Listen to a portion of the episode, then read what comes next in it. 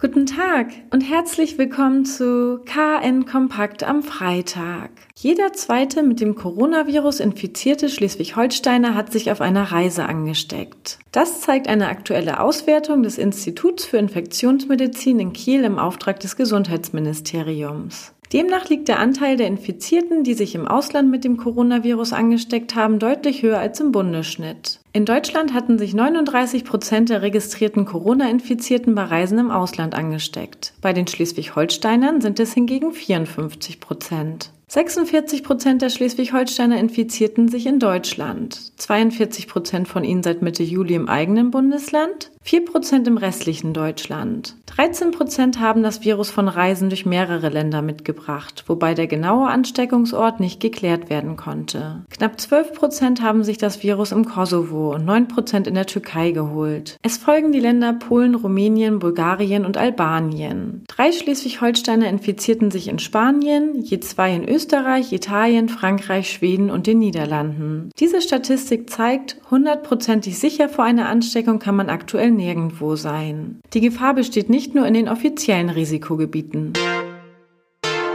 Nach jahrzehntelanger Planung und drei Jahren Bauzeit ist am Donnerstagnachmittag das Holstenfleet in Kiel offiziell eröffnet worden. Damit sind ab sofort beide Becken für die Öffentlichkeit zugänglich. Kämpfer Süterlin Wack und Meißlern-Geschäftsführer Daniel Hacker als Vertreter der Kieler Kaufmannschaft setzten in ihren Grußworten darauf, dass die neu gestaltete Fläche Ausgangspunkt für einen Aufschwung der kriselnden Kieler Innenstadt werden wird. Die Gesamtkosten für das Projekt, dessen Umsetzung sich immer wieder verzögert hat, werden von der Stadt mit 18,7 Millionen Euro beziffert.